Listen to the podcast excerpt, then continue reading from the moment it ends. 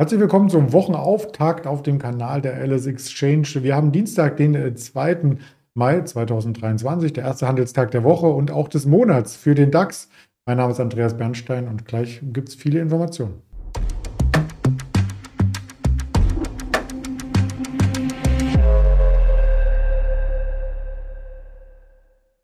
Das Ganze natürlich versehen mit dem Risikohinweis, denn all das, was wir sagen, ist reine Information, keine Handelsempfehlung, keine Anlageberatung. Und natürlich habe ich auch wieder einen Gesprächspartner, wie immer am Dienstag, den äh, Daniel Saurens. Den hole ich gleich mal ins Bild. Hallo Daniel. Hallo, guten Morgen. Ja, wir rollen erstmal die letzte Woche so ein bisschen auf, was da passiert ist, denn der DAX hat tatsächlich auf dem Monats- und auch Jahreshoch geschlossen, dank der Schlussauktion bei 15.922. Ein ähnliches Bild hat sich an der Wall Street geboten, auch da stellvertretend der Nasdaq äh, sehr, sehr stark und dort hält er sich immer noch, denn gestern war schon Handel an der Wall Street, oder? Gestern war schon Handel an der Wall Street, den konnten wir von der Seitenlinie äh, betrachten sozusagen ähm, und es wurde auch gestern dann äh, ja, zwischenzeitlich wieder ein bisschen Dip gekauft, aber es hat nicht für den Riesendrive nach oben gereicht. S&P hat die 4200 noch nicht genommen, muss man äh, sagen. Und äh, ja, wir haben ja gestern 1. Mai gefeiert und schon mal kleinen Cliffhanger heute zum Ende des Videos. Ähm, es gab gestern am 1. Mai äh, eine Nachricht im weiteren Börsenumfeld und da werde ich euch am Ende des Videos heute eine Connection ziehen zwischen Hertha BSC in der Bundesliga und Warren Buffett. Seid mal gespannt. Oh, also da sind wir sehr gespannt. Dranbleiben und schnell durch die Themen durchgehen, weil ich kann nämlich auch nicht erwarten, was da kommt. Ähm, mit Hertha brauchte man ja gar nicht erst mitfiebern bei den Bayern, die sowieso so ein bisschen Frust im Bauch haben. Keine Chance, aber äh, Chancen gibt es natürlich am Aktienmarkt. Der Fear Creed Index zeigt noch immer an, dass die Käufer bereit sind, auch zu diesen verhältnismäßig hohen Kosten zu kaufen. Ich bin mal gespannt, wie das für Deutschland aussieht, bevor wir auf den DAX zu sprechen kommen. Der Fear Creed Index war schon immer ein bisschen bullischer. Ah, schau mal, Gier, richtige Gier. Genau, es ist kein, es ist nicht mal mehr Kaufdrang, es ist Gier und das passt dazu, dass wir heute Morgen die 16.000 ja kurz abgeräumt haben. Ähm, ist natürlich erst ähm, Mai Handelstag in Europa, das heißt, da kommt ein bisschen frisches ETF-Geld rein. Äh, ich habe eben schon im Vorgespräch zu dir gesagt, vielleicht wollte der Markt doch auch die 16.000 einmal zum Sehen haben. Äh, das ist ja ein Begriff aus dem Pokerspiel äh, und das könnte ja am, am Aktienmarkt jetzt auch der Fall sein. So nach dem Motto, endlich hat man sie abgearbeitet. Man darf nicht vergessen, da liegen auch einige Barrier-Produkte. Ähm, das heißt, äh, da gibt es ja auch immer unterschiedliche, ähm, ja, wie soll man sagen, äh, Interessen, dass die erreicht werden. Für manche ist das gut, für manche ist das schlecht. Auf jeden Fall, runde Marken haben immer Anziehungskraft und es wäre nicht das erste Mal, dass eine runde Marke kurz angetestet wird und man dann wieder zurückgeht. Das ist im ersten Schritt passiert. Der DAX war relativ zügig sogar wieder bei 15,850 und es hängt jetzt in dieser Woche natürlich mittelbar auch von den Amerikanern ab, wie weit es nach oben geht. Aber euer Indikator zeigt ja schon, die Luft ist wahnsinnig dünn und ähm, es wirkt, als mühte man sich äh, nach oben. Äh, man kann ja jetzt nicht sagen, dass da eine riesige Dynamik äh, drin ist. Das geben auch im Grunde die Volatilitäten ja nicht her. Ich meine, äh, VDAX und VEX, das ist ja ein Schneckenrennen da irgendwie bei 16, 17 äh, Punkten. Und wann immer ein bisschen wohl an den Markt reinkommt, dann wird sie wieder rausgezogen. Äh, der Mai wird irre spannend, glaube ich. Äh, saisonal ist es so, dass die ersten paar Maitage theoretisch etwas schwieriger sind und dann äh, wird es besser im Mai. Aber in diesem Jahr eben mit den Notenbanken wird das alles ganz neu gewürfelt. Ja, und interessant ist auch, dass es im äh, April immer nur einen Minustag gab und dann wieder mindestens einen Plustag. Also so eine richtige Konsolidierung fand, das haben wir auch gerade im Chartbild hier vor uns äh, liegen, gar nicht statt. Aber Konsolidierung gibt es im Bankenbereich in den USA. Das ist die Überleitung zur First Republic Bank, äh, die ja in den letzten drei Monaten 97 Prozent verloren hat und die gibt es jetzt bald nicht mehr. Genau, die gibt es jetzt nicht mehr und jetzt hat äh, JP Morgan ähm, den Daumen quasi auf äh, 10% aller Einlagen in den USA. Also JP hat sich die First Republic, äh, ja, soll man sagen, geschnappt. Sie wurde ihr zugeteilt. Das werden wir wahrscheinlich in ein paar Jahren nochmal äh, aufdröseln, wenn man da ähm, so mit Ruhe zurückblickt, ähnlich wie bei UBS und Credit Suisse. Wer wollte da wen und ähm, wer hat vielleicht hinter den Kulissen auch politisch gesagt, Mensch, ihr greift da jetzt mal zu. Ähm, auf jeden Fall, die, die Bank ist vom äh, vom Daplot und das ist schon ein bisschen merkwürdig. Wann immer du Ärger im Bankensystem hast, äh, findet man einem, an einem Wochenende oder über ein Wochenende hinweg eine Lösung und dann wird das Ganze einigermaßen geräuschlos abgefrühstückt. Mal gucken, ob das weiter so geht. Äh, also A, ob weitere Banken in Schieflage kommen und B, ob dann die Geräuschlosigkeit so weitergeht, dass man das immer vom Tisch bekommt. Äh, hier hat es auf jeden Fall funktioniert und JP Morgan ist der Glückliche? Ja, vielleicht ja schon.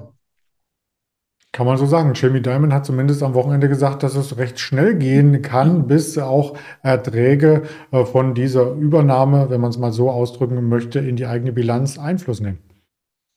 Ja, ich meine, prinzipiell ist das ja nicht schlecht, ne? Du verbreiterst deinen Kundenstamm und äh, du kriegst das Ganze selbstverständlich dann auch zum Dumpingpreis, äh, denn äh, das ist ja immer so, wenn ich in, einem, in einer Marktsituation bin und derjenige, der, der was nehmen soll, äh, der ist der Gesuchte und äh, dem würde man das gerne andienen, ne? dann wird es halt relativ günstig. Das ist so, wie wenn ich jetzt irgendwie im Ausland bin und habe in zwei Tagen Abflug und will meinen Mietwagen noch verkaufen. Dann tickt da auch die Uhr und ich muss das gute Stück äh, zügig loswerden zu einem vielleicht nicht so guten Preis. Das stimmt. Apropos Uhr ticken, die höre ich in München bei Adidas langsam ticken, denn der neue CEO ist da. Der Kurs rennt schon und rennt und rennt. Die Vorschusslorbeeren sind also ähm, groß und jetzt bittet er um Geduld, äh, dass Ergebnisse geliefert werden hast du Herzogenaurach schon äh, großzügig in die Landeshauptstadt gepackt. Äh, ja, in der Tat, äh, er bittet um äh, Geduld. Das wird man bei, den, bei Adidas auch brauchen. Ne? Die haben ja ihre großen Aushängeschilder da. Ja, sie haben sie nicht verbrannt. Man könnte sagen, sie hatten kein glückliches Händchen bei denen. Das haben wir ja schon häufiger thematisiert.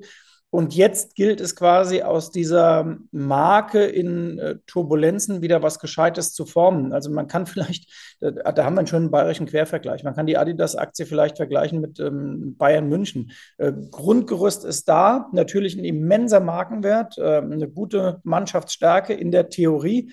Aber im Moment wird das alles nicht gehoben. Und äh, bei Adidas äh, wird jetzt die, die Herausforderung sein, diese Markenstärke zu ziehen. Man sieht aber auch, der große Abwärtstrend ist gebrochen.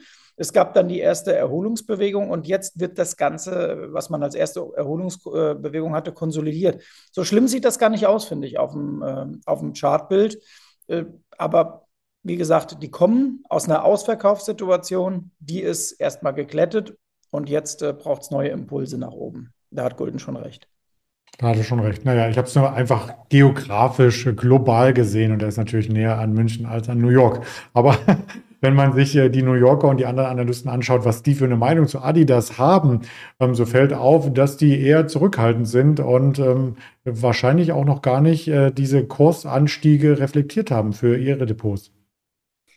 Ja, wir, ich glaube, wir haben letzte Woche auch schon über Analysten geredet, ne? wie nachfolgend ja. äh, sie sind äh, und dass sie natürlich den Kursen hinterherrennen. Ich gebe bei Adidas gerne das Beispiel Hugo Boss, äh, bei denen die Analysten ewig lang sagten, ähm, Defensive, Defensive, die Aktie war längst schon im Erholungsmodus und als sie sich dann schon äh, extrem weit nach vorne äh, gearbeitet hatte im Jahr 2022. Dann kamen irgendwann die Analysten und haben gemerkt, ach, da ist ja eine Story, die können wir jetzt wieder spielen und dann haben sie ihre Kursziele angepasst. Also vergesst diese, äh, diese Kursziele, vor allem bei Aktien, die in Erholungsbewegung sind. Wir können sonst nächste Woche mal thematisieren, wie Analysten so die Shop-Apotheke sehen. Da finden wir bestimmt auch Lustiges. Auf dem Weg nach unten positiv gesehen und auf dem Weg nach oben ewig gebraucht. Äh, wäre typisch dann doch lieber auf die Unternehmenslenker hören. Damit sind wir bei Nvidia. Da ist der Kurs ja in diesem Jahr auch schon fulminant, fulminant gerannt, hat seit den Tiefs sich verdoppelt, ja. Und äh, damit ist noch nicht genug der Performance, glaubt man dem CEO. Und der hat tatsächlich gesagt, es gibt gegen die Konkurrenten eine Beschleunigung. ja, das ist natürlich nett, wenn der CEO sagt, Mensch, meine Aktie ist toll äh, und mein Unternehmen ist super. Also das ist natürlich äh, traumhaftes Marketing, aber man darf nicht vergessen, äh, billig ist sie jetzt nach herkömmlichen Bewertungskennzahlen nicht mehr. Und wenn du nochmal auf den Chart zurückspringst, äh, dann sieht man ja auch, äh, wie brutal sie gelaufen ist. Also wir haben Ende September letzten Jahres ja dieses Tief gehabt bei den Tags und die eine sprang früher an und die andere später. Mit später meine ich eher eine Aktie wie Meta. Aber auch bei Nvidia, das war eine massive Übertreibung ähm, vor ein, zwei Jahren. Dann gab es die deutliche Konsolidierung, aber wir sind jetzt nicht mehr allzu weit vom Rekordhoch weg. Und ähm, das angesichts dessen, dass wir Konjunktursorgen bekommen könnten, vielleicht eine Rezession. Also da ist nicht viel Speck äh, ähm, weggeknabbert für eine, für eine mögliche Rezession. Ich wäre da vorsichtig äh, bei solchen Aktien, denn Nvidia hat äh, bei allem fundamentalen Nachfrage ähm, bei aller fundamentalen Nachfrage natürlich auch eine zyklische Komponente drin. Und die darf man nicht unterschätzen. Konjunkturell Zyklik ähm, schon berücksichtigen bei diesem Titel. Und man wächst auch nicht in allen Regionen. Es liegen schon die neuesten äh, Schätzungen vor für 2023 und da geht man von einem äh, leichten Rückgang aus, zum Beispiel in Taiwan und auch in China. Und wenn man die Performance dann wiederum gegenüberstellt, ähm, dann ist die Aktie extrem weit vorgelaufen. Genau, genau so schaut es aus. Und äh, eben dieses weit vorgelaufen, da mache ich mal ein Fragezeichen dran, ob das über den Sommer nicht noch äh, leicht konsolidiert und korrigiert werden müsste. Ja, schauen wir mal. Korrigieren tun sich vielleicht auch einige bei ihrer Meinung zu Vonovia. Die wurde ja tatsächlich bis aufs Emissionsniveau nach unten geprügelt, muss man schon fast sagen. Ab da eine stetige Erholung. Jetzt wird so ein bisschen spekuliert, was passiert denn mit den Zinsen? In dieser Woche haben wir die EZB-Zinssatzentscheidung. Vielleicht kommt es ja doch nicht mehr so heftig und dann könnte so ein Unternehmen wie Vonovia weiter aufatmen. Ja, ganz genau. Das ist eben äh, dieses äh, Zyklische auch bei den Analysten. Im Moment äh, trümmert, zertrümmert jeder die Wohnimmo-Aktien. Aber zum einen darf man nicht vergessen, äh, wir haben ja nominales und äh, reale Betrachtung und äh, Immobilien in Deutschland haben real schon ziemlich korrigiert, weil du natürlich, wenn du Inflation hast und die Immobilienpreise nicht weiter mitsteigen, dann hast du eine versteckte Konsolidierung. Und hinzu kommt, ähm, ja, Vonovia ist ein Zinsplay und deswegen habe ich sie mitgebracht. Also die hängen sehr eng an der EZB vor allem. Und sie hängen natürlich auch an den Konjunkturerwartungen, denn ist klar, wenn die Konjunktur schwächelt, dann ist die Wahrscheinlichkeit für Zinserhöhungen geringer. Natürlich auch dann, wenn die Inflationsdaten zurückkommen. Das ist ja sowieso äh, unbenommen. Und sollte sich da ein Dreh ergeben, am besten noch in zwei dieser äh, Bereiche, dann wäre die Novia einer der Erholungskandidaten Nummer eins. Denn das Portfolio sieht ja nicht schlecht aus. Letzte Woche sind sie auch mal ein Paket losgeworden zu gar nicht so schlechtem Preis. Also sie müssen noch ein bisschen mehr verkaufen, aber ähm, auf diesem äh, Kursniveau ist das schon eine sehr, sehr spannende Turnaround-Story. 4,4% Dividendenrendite in dieser Woche ist noch die Hauptversammlung. Mal sehen, ob das auch gehalten wird mit der Dividende. Und wenn man sich die Ertragslage ähm, dann anschaut, das Nettoergebnis sieht es erstmal mau aus äh, für den Rest des Jahres, aber das könnte dann ja auch wieder drehen. Du hast gerade die Daten angesprochen, ähm, Inflationsdaten. Da gab es nämlich heute schon Daten, die Verbraucherpreise aus der Eurozone. Die bringen wir hier auch äh, gleich mal mit rein. Und zwar ähm, liegen die bei 7%. Die waren auch erwartet worden bei 7%. Eurozone, die Kernrate bei 5,6. Da wurden 5,7 erwartet. Und wenn man äh, die Energie- und Lebensmittel rausrechnet, sind wir bei 7,3 äh, Prozent. Ja, im Laufe des Tages gibt es auch noch durch die Scholz Stellenangebote aus den USA und die Werkaufträge und von den Quartalszahlen her vielleicht ganz spannend, da wir über Nvidia gesprochen haben, heute Abend auf AMD zu schauen. Nachbörslich, vorbörslich noch eine Uber und eine Pfizer und dann im Laufe der Woche die Qualcomm und auch die Apple. Was ist dein äh, Hauptinteresse bei Quartalzahlen dieser Woche? Oh, ich sehe da die Etsy zum Beispiel auch, die finde ich recht, äh, recht spannend. Dann werde ich auf Uber gucken. Das ist, äh, sollte man auch nicht vernachlässigen, so Spezialbereiche. Mhm. Dann sehe ich noch unterhalb der Apple ist, das ist, glaube ich, nicht die Spotty, sondern die Shopify. Auch das ist ein sehr interessanter Titel. Also diese Woche haben wir schon ähm, auch in dieser 1B-Reihe äh, durchaus äh, spannende Dinger dabei. Dann gebe ich noch eins drauf. Die Moderna ist charttechnisch an einer ziemlich breiten Unterstützung und wenn es da mal Klack macht, oh, könnte mhm. auch da noch was passieren. Na gut, dann haben wir schon eine Menge Vorlagen gemacht für die nächsten Interviews, aber es ist noch nicht das Schlusswort, denn du wolltest uns noch eine Story erzählen. Ja, das ist aber so ein bisschen Liebhaberstory für alle, die seit 30 Jahren oder so schon Börse machen. Mir ist gestern was sehr Lustiges aufgefallen und da kann man ein, eine ganz lange äh, Verbindung ziehen. Und zwar, ich war gestern auf Bild.de, wer glaubt es kaum, und habe gelesen, Jack White wird mit 83 Jahren oder mit 84 nochmal Vater. Und da erinnerte ich mich an die Jack White AG und habe nochmal gegoogelt, ähm, was denn aus der geworden ist. Und äh, Jack White musste sich irgendwann dann trennen. Und da kann man eine Verbindung ziehen äh, von Hertha BSC Berlin bis zu Warren Buffett. Und äh, die geht wie folgt. Als die Jack White AG an der Börse war, gehörten zu den Hauptinvestoren ähm, der Verleger Bolko Hoffmann, den kennt man vielleicht vom Effektenspiegel, dann ähm, ein Investor namens Robert Herso von einer Vartas Holding und Geschäftsführer dieser Vartas Holding war damals Lars Windhorst, Helmut Kohls Wunderkind, der äh, durchaus mitverantwortlich ist, dass Hertha BSC Berlin eine Menge überschüssiges Geld hatte in den letzten Jahren, das sie ziemlich äh, unsinnig verballert haben, sonst stünden sie nicht auf dem letzten Tabellenplatz.